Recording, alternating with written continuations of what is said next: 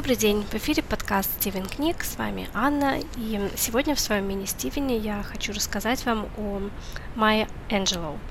Достаточно неизвестное, наверное, имя в России, но это очень популярная, очень известная, культовая а, американская поэтесса, которую, наверное, знает каждый американец. А женщина с удивительной сложной судьбой, на долю которой выпали самые разные тяготы и невзгоды, и чего только она не пережила. Обо всем этом она написала в цикле своих автобиографий.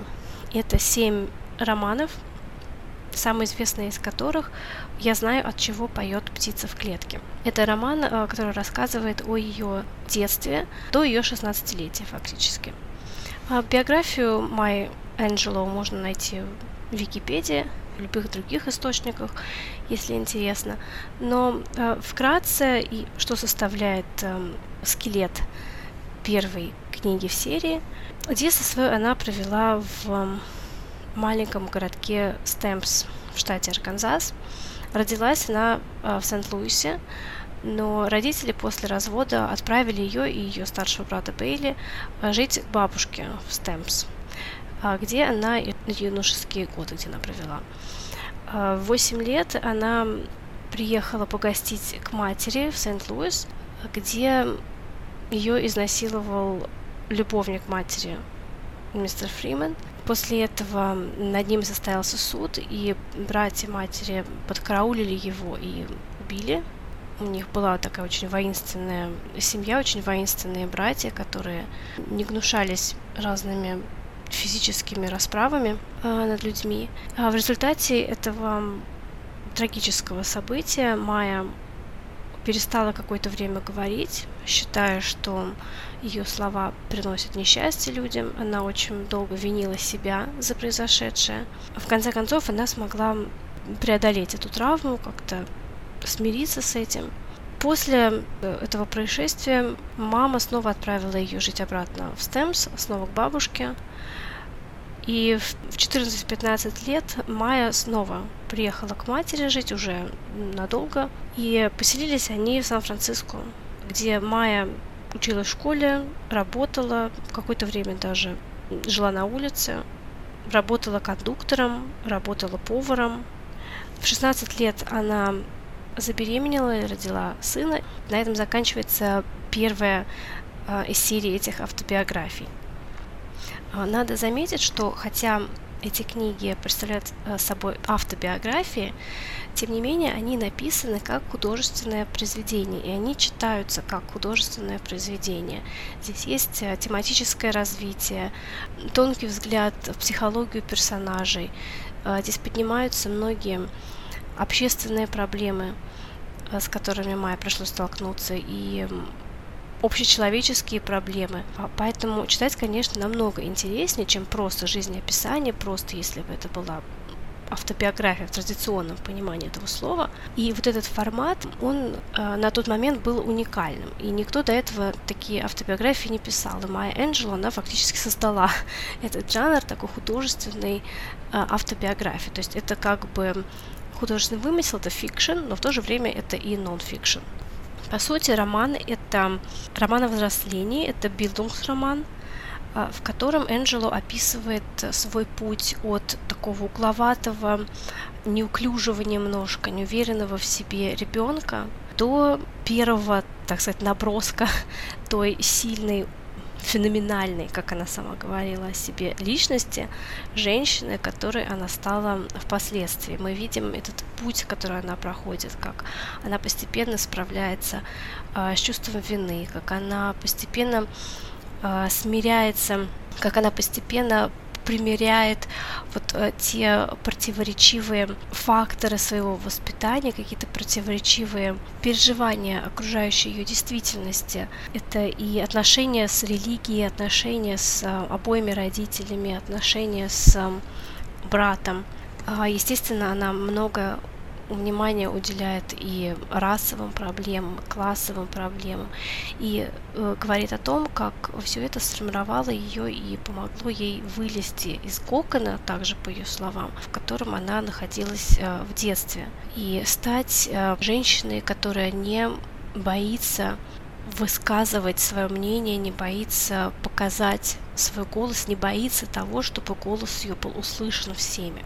Как я уже сказала, большую роль в романе играет э, проблема сегрегации, расизма и расовой дискриминации. Ну, было бы странно, если бы это было не так, учитывая, что детство свое Майя провела на американском юге, где эта проблема особенно остро стояла, особенно в те времена. Энджело очень ярко, очень остро описывает афроамериканский опыт, эту среду, дает такой срез афроамериканского характера, и что формирует и что влияет на этот характер. Здесь и тяжелый физический труд, и эта привычка не доверять людям и полагаться лишь на собственную смекалку, что не всегда, естественно, а, приводит эм, к хорошим последствиям и приводит человека к честной деятельности, скажем так. Здесь э, огромное значение имеет и, конечно же, вера и церковь. Вот этот особый опыт духовного служения у афроамериканцев тех лет. Я думаю, это очень нужно и полезно читать, чтобы, чтобы не возникало желания а, произносить фразы и слова типа расизм против белых или ну, рабство уже закончилось, что еще им нужно. Иногда полезно снять э, свои ботинки и надеть ботинки другого человека. Простите за кальку с английского. И посмотреть э, на мир глазами человека, жизненный опыт которого абсолютно отличается от нашего.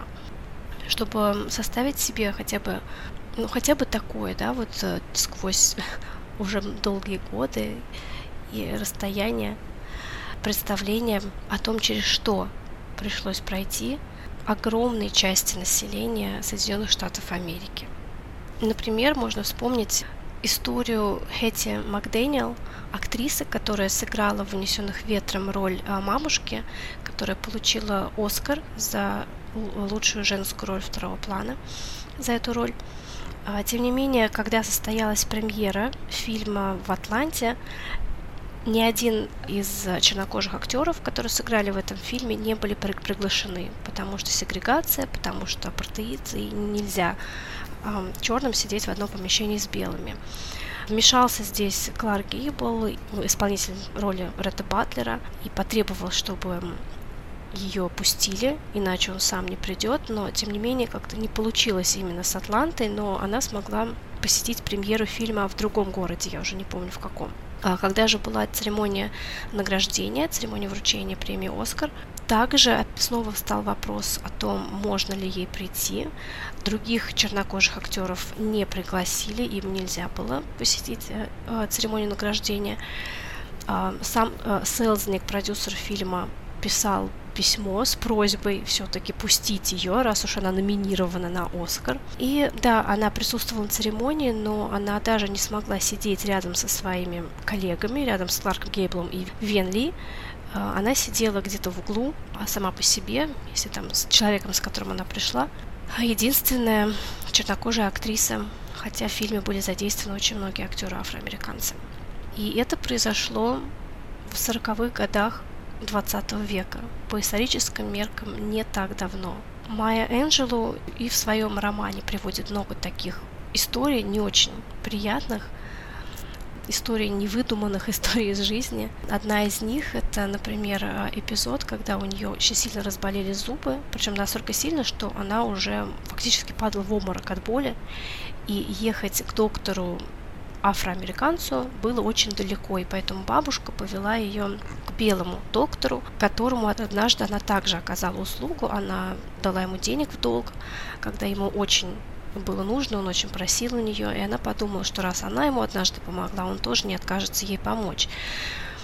И когда они пришли к доктору, он совершенно хладнокровно, абсолютно без угрызений совести, сказал ей, что извините, но я не лечу черных потому что я лучше засуну руку в рот собаки.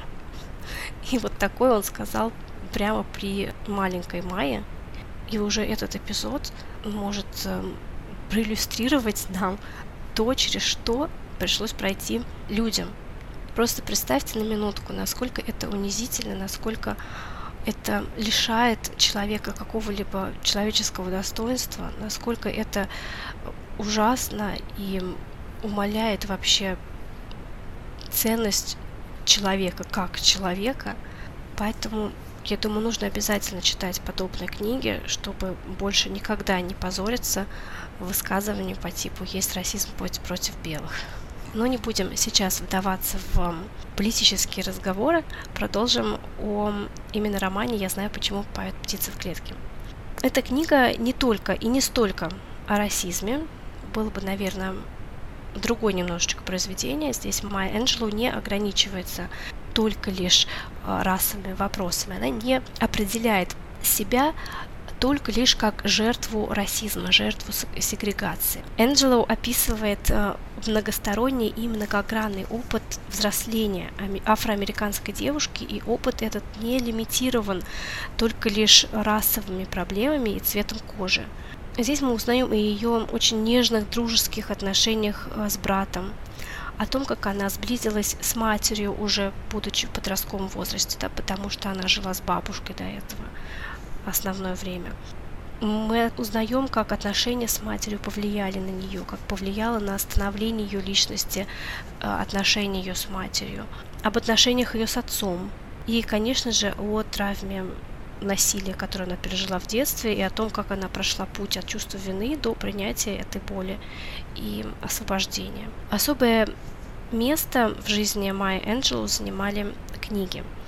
Э, она читает и часто, да, она говорит об этом на страницах своего романа, что она читает Шекспира, Бронте, Диккенса. И поэтому, я думаю, наверное, поэтому это одна из причин, почему у нее складываются особые отношения с языком, с языком как со способом самовыражения. А, и это заметно в том, как она ведет повествование, в том, как она описывает мир вокруг себя. И вообще с первых страниц, когда вы начинаете читать, видно, что писал книгу поэт, поэтесса в данном случае. Язык у нее очень острый, дает э, эм, четкую такую картину происходящего. При этом она нисколько не перебарщивает с этой поэтичностью, с этой образностью, она не утяжеляет свой стиль излишними эпитетами везде, где нужно и где не нужно. Все очень к месту и все очень органично вписано и в тон повествования, и совпадает с тем, о чем идет речь. Поэтому это читается очень легко и очень приятно. Такое ощущение, что ведешь разговор с очень умным, с очень интеллигентным человеком. Например, в одной из глав она пишет, ну, я так сразу сходу переведу, потому что у меня на английском книга. Весь год я ходила вокруг нашего дома, магазинчика и вокруг церкви, словно старое несъедобное печенье. Ну, такой грубый перевод который я попыталась сделать. Но, тем не менее, представляете себе, да, какая вот простая шероховатая образность, э, и опять же, которая всегда на своем месте у нее. Этого не слишком много, не слишком мало, а именно столько, сколько нужно. Книги, которые Майя читает в детстве и в подростковом возрасте, во многом сформировали ее как личность, стали одним из тех кирпичиков, в построении ее характера. И поэтому, конечно, она самоопределяется через язык. Язык для нее это способ, один из способов э, э, самоидентификации. В одной из глав она говорит о том, что, несмотря на то, что она и ее друзья не учились в школе, они учились правильному, грамотному английскому, а когда они приходили домой или ходили гулять вместе, они использовали вот афроамериканский сленг, афроамериканский диалект. А, не потому, что они не умели говорить по-другому, а для того, чтобы отделиться от языка белых, потому что правильный, грамотный английский, тот, которому учат в школе, это все-таки язык белых. Язык, который доминирует а, в культуре, доминирует а, в, в этом обществе. Получается, что многие-многие-многие сотни лет у черного населения не было своего языка. Они, это язык, на котором они говорили, это язык белый. Язык, на котором пишется история, это язык белых. И вот эта попытка отделиться, это упорное говорение именно на своем, пусть даже неправильном и неграмотном языке, это попытка обрести свой голос, попытка не потерять свою идентичность. При этом Майя Энджело всю книгу пишет именно на правильном как раз таки английском и тем не менее, который все равно сохраняет черты ее уникального стиля. Энджелу не пытается заработать себе пунктиков на том, чтобы быть как можно более приближенной к своим братьям, да, и сестрам, простите. Она пишет именно так, как привыкла она, именно так, как она считает нужным. У нее есть свой уникальный стиль, свой язык и свой голос, который она обрела за многие-многие годы своей жизни.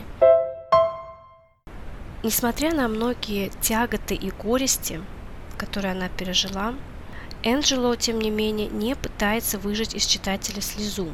Она вовсе не смакует свою боль, а рассказывает обо всем с такой холодной головой, достаточно таким холодным аналитическим подходом. Она не ставит себя в позицию жертвы нисколько. Она снова, повторюсь, не пытается заработать себе тех вот баллов на, на жалости, на читательской жалости, на том, что она пережила сегрегацию, пережила расизм, пережила насилие, она не испытывает жалости к себе и не просит у читателя жалости к себе. Это человек, который полностью принимает и свою собственную ответственность за свою жизнь. Она не говорит нам, вот поймите и пожалейте меня. Скорее она говорит, вот она я, со своими ошибками, проступками, во мне есть и хорошее, и плохое, Здесь я веду себя как жестокий эгоистичный подросток, а здесь я любящая сестра. А здесь, например, я не знаю, как ответить на пинки жизни, а здесь я уже никому не дам себя в обиду. Поэтому книгу так интересно и увлекательно читать, и поэтому ее личность, конечно, вызывает эм, огромное восхищение. И это действительно феноменальная женщина, как она сама себе говорила в своем стихотворении. Я женщина феноменальная, феноменальная женщина. И то же самое о ней сказал Барак Обама. Поистине феноменальная женщина.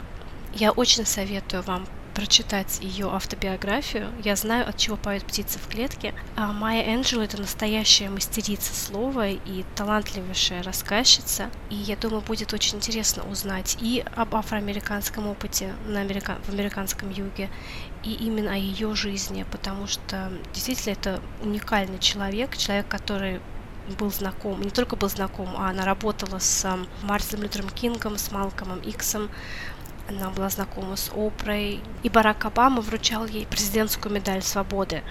Помимо этого, она очень титулованный человек, у нее огромное количество наград, медалей и почестей, поэтому я думаю, на этого человека стоит обратить внимание, потому что это, конечно, одна из выдающихся женщин 20 века. Ну и осталось, наверное, сказать, что э, название «Я знаю, от чего поет птица в клетке» — это еще и название ее стихотворения. И в завершение я бы хотела немножечко процитировать это стихотворение, потому что Майя Энджело — это все-таки в основном поэтесса, конечно же, очень известная своими стихами. А, итак, Поет птица в клетке, выводит со страхом безумную трель о том, что неведомо ей, но что эта птица жаждет — и песни ее слышатся даже на дальнем бескрайнем поле.